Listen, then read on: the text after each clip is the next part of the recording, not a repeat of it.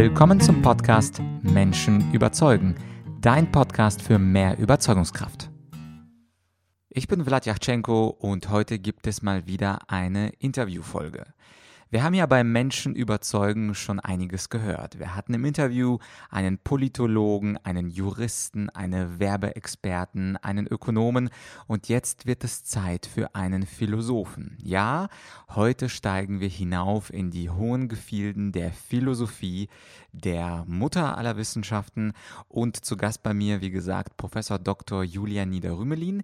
Er ist einer der drei am meisten zitierten Philosophen in Deutschland in der heutigen Gegenwart und er ist auch jemand, der sich aktiv zu aktuellen Themen äußert. Also er bezieht Stellung, er sieht, sitzt nicht nur im Elfenbeinturm, sondern er packt auch die modernen Probleme des 21. Jahrhunderts an. In meinem Interview wird es zwei Teile gehen, geben. Im ersten Teil geht es eher um das Thema Rationalität oder Herr Niederrümelin nennt das um strukturelle Rationalität und im zweiten Teil des Interviews, was es ein paar Tage später geben wird, geht es dann um die Irrationalität und Manipulierbarkeit des Menschen.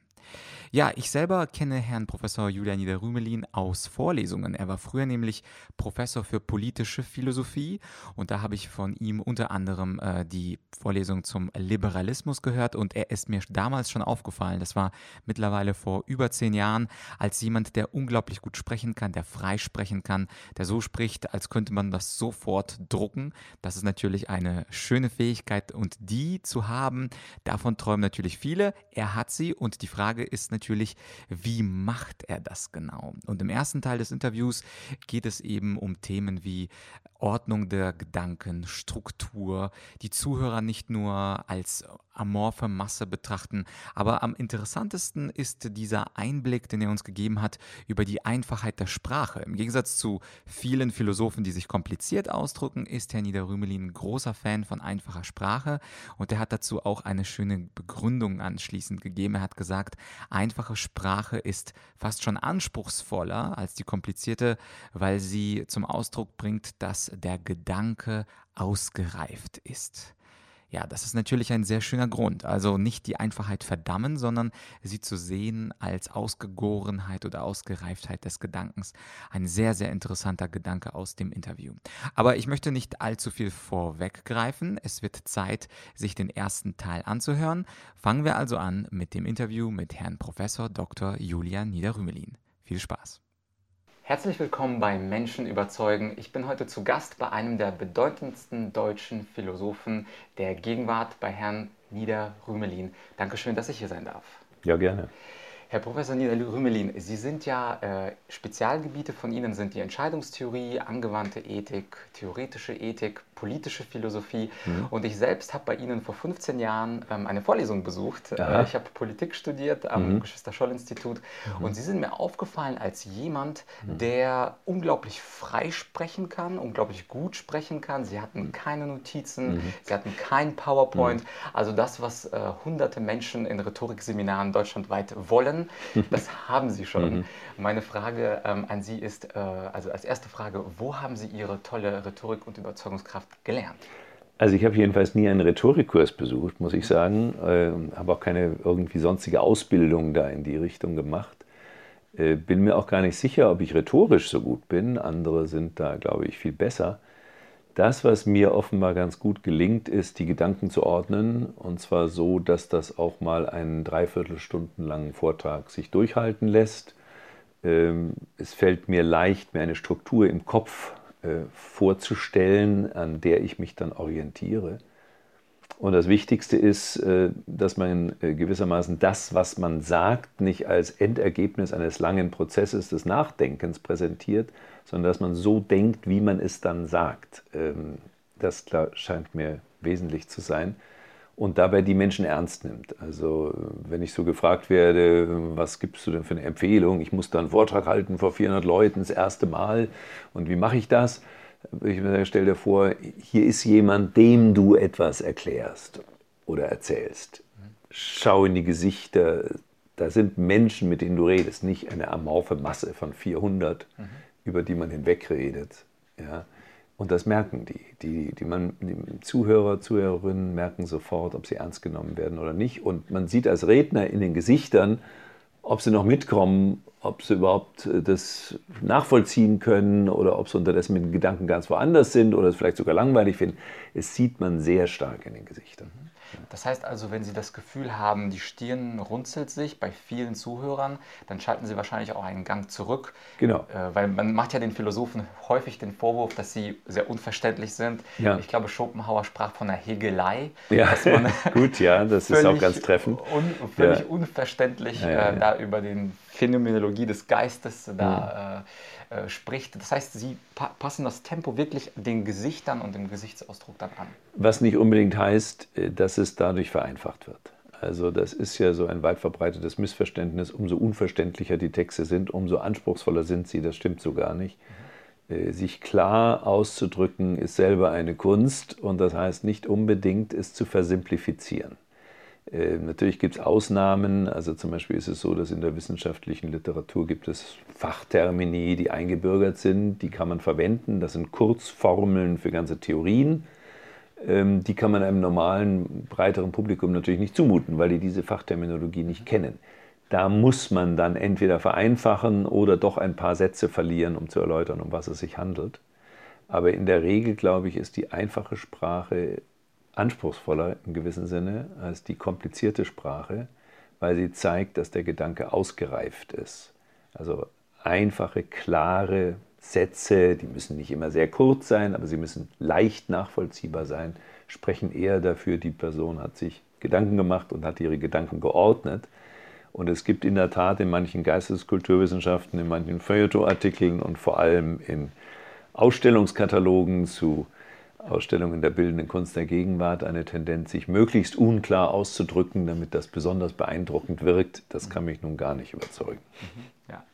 Äh, ich habe in der Vorbereitung auf das Interview Ihre ethischen Essays gelesen, also ein Buch, was ich wirklich empfehlen kann. Und an einer Stelle äh, in diesen ethischen Essays, da äh, definieren Sie Ihre Theorie struktureller Rationalität, also mhm. etwas, was wahrscheinlich jetzt niemand von der Straße kennt, aber im mhm. Grunde fand ich den Gedanken sehr, sehr klar und deutlich. Sie schreiben, unsere Handlungen äh, referieren oder verweisen auf ein umfangreiches System, akzeptierter, subjektiv akzeptierter Gründe. Das mhm. heißt also, jeder Mensch, ob jetzt Bäcker, ITler oder wer auch immer, mhm. hat in sich selbst ein System von sich selbst akzeptierter Gründe. Mhm. Und mhm. unser Thema ist ja das Thema Menschen überzeugen auf dem mhm. Kanal. Mhm. Wie denken Sie, ist es denn möglich, wenn jeder in seiner strukturellen Rationalität im Kopf durch die mhm. Straßen geht? Wie ist es möglich, auf diese Struktur einzuwirken als jemand, der beeinflussen und überzeugen will? Also diese Gründe sind ja nicht starr, die sind nicht einfach äh, gegeben, sondern in unserer Praxis drücken wir aus, was wir wertschätzen, was wir ablehnen, was uns wichtig ist, was uns weniger wichtig ist. Wir priorisieren. Wir haben zum Beispiel verschiedene Möglichkeiten, etwas zu tun. Wir tun das eine und nicht das andere, obwohl wir das andere auch hätten tun können. Das heißt auch unter Umständen, das ist jetzt wichtiger, das ist vorrangig, das andere stelle ich zurück. Das heißt, wir sind gewissermaßen immer so Bewertungsmaschinen. Ja? Also Maschinen ist vielleicht die falsche Metapher, aber permanent offenbaren wir Wertungen. Gut, schlecht, besser, weniger wichtig, wichtiger und so weiter. Und äh, die, wenn wir gefragt werden, warum hast du das getan, dann geben wir immer bei Handlungen oder sind jedenfalls in der Lage, Gründe anzugeben, warum man es getan hat. Das ist ja ein merkwürdiges Phänomen. Wie kommt es denn, dass wir, wir können ja viele Phänomene nicht erklären, aber wir können immer zu unseren Handlungen Gründe angeben. Obwohl wir nicht alle Phänomene in der Welt erklären können, können wir unsere eigenen Handlungen in dem Sinne erklären, dass wir ihre Gründe benennen können. Und das zeigt, dass offenbar unsere Handlungen Gründe gesteuert sind. Die Gründe leiten uns an, wir lassen uns von Gründen affizieren ja, ähm, und äh, bringen Gründe zum Ausdruck, auch wenn wir sie nicht nennen, durch unsere Praxis. Und strukturelle Rationalität ist eigentlich von der These ausgegangen, dass die einzelne Handlung nur dann sinnvoll ist, wenn sie sich einbetten lässt in eine Struktur über die Zeit, über andere Personen hinweg. Und die Gründe leiten diese Struktur, formen gewissermaßen diese Struktur in meinem Leben. Aber jetzt Ihr Punkt, diese Strukturen sind nicht starr, sondern wir sind permanent in einem Prozess des Abwägens, Deliberierens, sagen dann die Philosophen. Ich mache was, jemand sagt, du hör mal, also das überzeugt mich aber gar nicht. Sag mal, so gehst du mit dieser anderen Person um. Kannst du es mal erläutern, warum überhaupt? Dann werde ich vielleicht nachdenklich und sage, Mensch, da bin ich vielleicht übers Ziel hinausgeschossen, ich war gekränkt, da war eigentlich gar nicht berechtigterweise gekränkt, das sollte ich modifizieren. Und schon kommt das in den Fluss und es geht um Verständigung und auch um Überzeugen. Wenn die Person tatsächlich zu Unrecht so behandelt worden ist und ich das einsehe, dann bin ich überzeugt, das war falsch und mache es in Zukunft anders. Mhm. Es klingt in der Theorie immer einfach und in der Praxis habe ich das Gefühl, dass die Menschen rechthaberisch sind. Das mhm. heißt, sie gehen in eine Art, so wie Donald Trump America First mhm. äh, sagt, mhm. so habe ich das Gefühl, dass für Individuum my struktureller äh, Rationalität first mhm. sagen, dass sie also immer sagen, meine Gründe und mein System an Gründen ist deinen Gründen überlegen. Mhm. Wie ist es denn da möglich? Ich glaube, auch Schopenhauer hatte geschrieben, er hatte so ein schönes Büchlein, äh, die Kunst recht zu behalten. Mhm. Da hat er mhm. geschrieben, die Menschen sind von Natur aus rechthaberisch. Mhm. Und ich tendiere auch mit meiner juristischen äh, Ausbildung, wo man also Prozesse beobachtet, beide Anwälte sind ja absolut überzeugt, dass ihr mhm. Mandant im Zivilprozess recht hat. Wie können wir denn äh, wirklich gegen diese Superioritätsdenken, also ich mhm. bin oder meine Gründe sind dein Überlegen, was können wir dagegen tun, wenn der andere sagt, überzeugt mich nicht, will ich nicht? Also ich glaube, man muss zwei Dinge unterscheiden. Das eine ist, die Gründe, die ich habe für mein Handeln, sind natürlich erstmal meine Gründe. Mhm. Und ich erwarte nicht, dass alle Personen zu jedem Zeitpunkt das auch gut und richtig finden. Das wird ja nur dann relevant, wenn das auch den anderen betrifft. Also wir hören es nicht gerne, dass andere sich in unser Leben einmischen. Also die Nachbarin hat beobachtet, dass jetzt innerhalb einer Woche ähm, schon äh, die dritte Dame mich äh, zu einem Nachmittagscafé, sagen wir mal, besucht und stellt mich zur Rede. Das werde ich mir verbitten. Ich werde sagen, also hören Sie mal, das ist mein Leben, da haben Sie aber hier nicht mitzureden. Ja? Das heißt, diese, allein die Nachfrage, warum und wieso und was sind die in Ihrem Leben, ist ein Eindringen in meine Welt. Das heißt, äh, erstmal habe ich meine Gründe und habe auch gute Gründe, Interventionen, Einmischungen, Bewertungen, Bewertung, auch Bewertung anderer, mir zu verbitten und zu sagen, lassen Sie mich damit in Ruhe. Ich lebe mein Leben, Sie leben Ihres Lebens. Das ist auch ein bisschen moderne, urbane Kultur. Im Dorf weiß jeder von jedem alles und alle kommentieren alles. Im Dorf des Mittelalters, sagen wir mal, oder vor ein paar hundert Jahren äh, da gibt es keine Privatsphäre, gibt es keine Trennung von privat und öffentlich. Und das ist wichtig für eine liberale, individualistische Kultur. Menschen haben ihre Gründe und das ist erstmal ihre Angelegenheit. So. Das gesagt allerdings gibt es natürlich äh, viele Fragen, da kann man das nicht individualisieren. Zum Beispiel die Frage, wie sollten wir denn unsere politische Welt gestalten? Wie sollte das Steuersystem sein? Ist es richtig, ähm, die Grundrente äh, zu erhöhen oder nicht und so weiter? Das geht uns gemeinsam an. Da habe ich Gründe, haben andere Gründe, aber da kann man nicht einfach sagen, mir ist egal, welche Gründe du hast, sondern offensichtlich ist es etwas, um das wir ringen, um herauszubekommen, was ist für uns als Bundesrepublik Deutschland oder wie auch immer richtig oder gut das heißt, wir versuchen herauszufinden, gewisse Objektivität spielt da hinein. Ich bin ja Realist im Sinne der Philosophie, das heißt, ich bin der Auffassung, auch Werte und Normen können objektiv beurteilt werden. Wir können uns irren bezüglich dieser Werte und Normen. Wir ringen darum herauszufinden, was ist hier besser begründet und was ist schlechter begründet.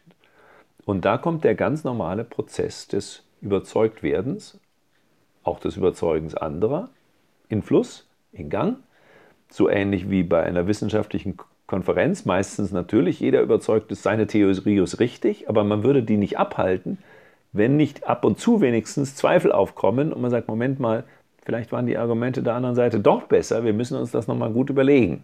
Ja?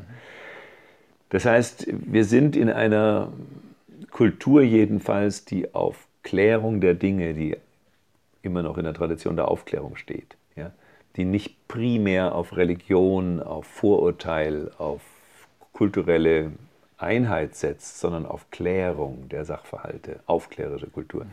Da sind wir darauf angewiesen, dass wir uns austauschen. dass wir Gründe geben und Gründe nehmen. Das ist jetzt schlecht Übersetzung aus dem Englischen. Give and take reasons ist eine ganz normale amerikanische Formulierung, aber im Deutschen klingt es komisch. Ist aber trotzdem schöner aus. Ich gebe Gründe, ich nehme Gründe. Mhm. Wir gleichen das ab, das Prozess der Deliberation. Und im günstigen Fall klären wir Dinge, über die wir streiten, dadurch, dass wir uns auf gemeinsame Überzeugungen stützen können und sagen, ja Moment, du bist dieser, ich bin auch dieser Meinung.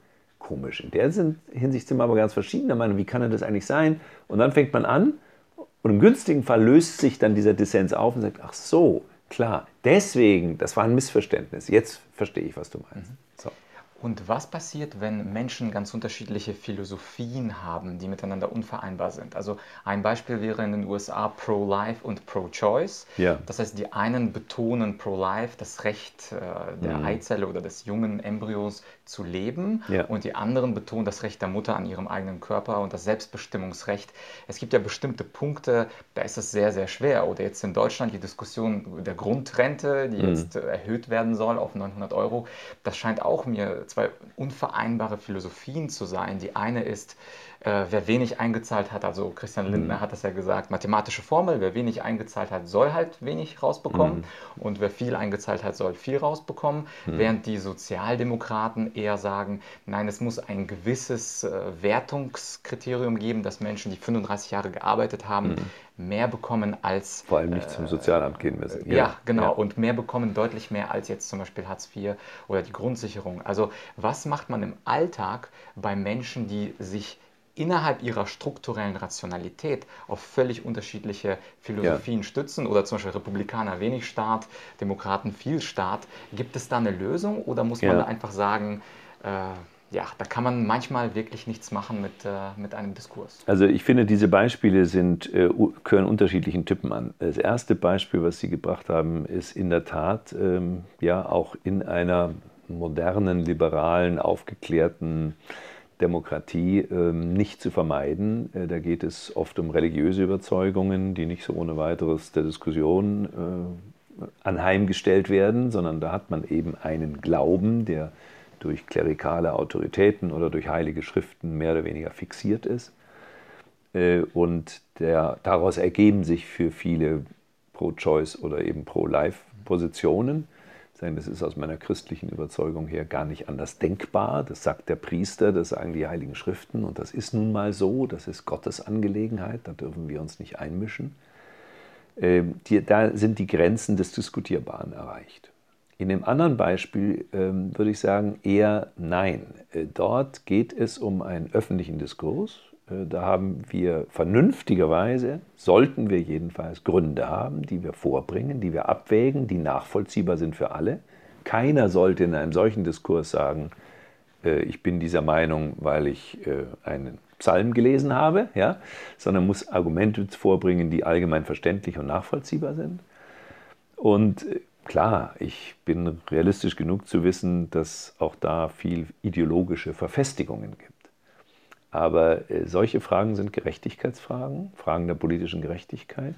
Die gehören ins Zentrum der politischen Debatte, über die kann man sich austauschen. Da muss man verschiedene Aspekte abwägen, zum Beispiel Finanzierbarkeit. Wenn sich dieses erstmal vielleicht plausibel erscheinende Ziel, äh, Sie haben jetzt das als sozialdemokratisch charakterisiert, in der Tat, der zuständige Minister, Heil ist ja äh, Sozialdemokrat, wenn sich das nur realisieren ließe durch einen dramatischen Zuwachs der Staatsverschuldung in Milliardenhöhe, da gibt es ja Berechnungen für die Zukunft, dann käme er vielleicht auch selber nochmal ins Grübeln, ob das wirklich ein guter Vorschlag war. Vielleicht ist er davon noch nicht ausgegangen. Oder umgekehrt, ähm, diejenigen, Sie haben Lindner genannt, die sagen, ja, nein, das muss gekoppelt sein, je nachdem, wie viel eingezahlt, entsprechend kriegt man Auszahlung oder nicht. Und dann überzeugt man ihn und stellt ihn mal in die Situation, jemand hat 35 Jahre gearbeitet, 40 Stunden die Woche, 35 Jahre.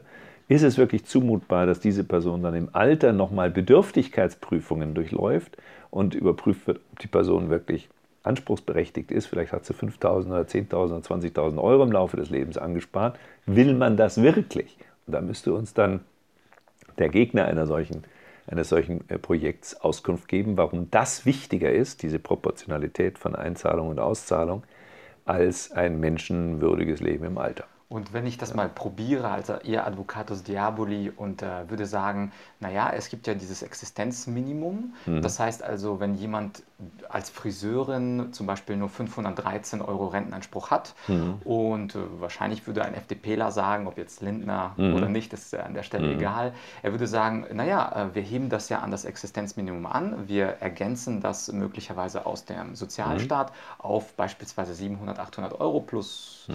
plus bestimmte Zusatzleistungen und das reicht ja aus. Also warum müssen wir da jetzt diese höhere Grundrente von 900 äh, betonen. Was würden Sie einem Liberalen sagen, der sagt, das Minimum mhm. ist in unserem Sozialstaat ja sowieso?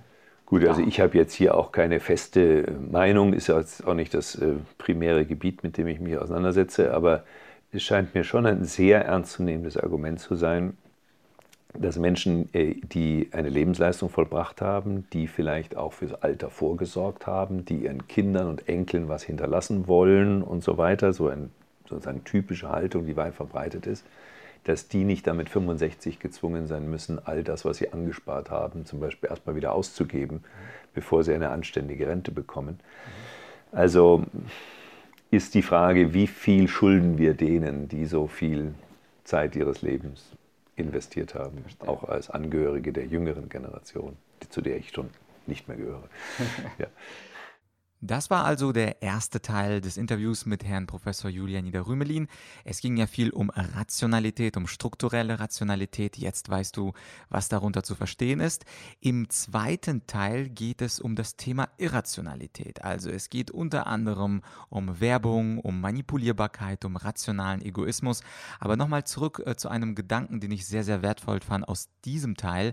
Herr Niederrümelin hat gesagt, unsere Handlungen sind Gründe gestört steuert. Und das ist natürlich eine sehr, sehr, äh, sehr, sehr schöne Aussage. Wenn wir uns das genau überlegen, dann ist alles, was wir tun, Gründe gesteuert. Die Frage ist nur, sind die Gründe gut? Sind die Gründe ausreichend gut? Und da ist es natürlich eine ganz schöne Möglichkeit, seine Gründe auch mal in einem kritischen Diskurs von seinen Freunden oder von wem auch immer überprüfen zu lassen. Denn nichts ist schlimmer, als in einem sogenannten Echoraum zu sitzen, also dort, wo uns immer die gleichen Meinungen vorgesetzt werden und immer an das Gleiche zu glauben, sondern das ist meine Einladung an dich. Vielleicht könntest du ja einfach mal rausgehen heute Abend, einfach mal mit jemandem ein Bierchen oder einen Tee oder was auch immer zu trinken und dich mal über die Gründe unterhalten, über ein philosophisches Thema. Und dieses Interview ist dir vielleicht eine Motivation oder ein Anlass, mal philosophisch zu sein heute Abend. Wann bist du sonst schon mal ein Philosoph? Das ist wie gesagt eine freundliche Einladung. Für diesen ersten Teil war es das. Äh, du hörst den zweiten Teil in der nächsten Folge. Wir hören uns also bald. Das war's für dieses Mal. Dein Blatt.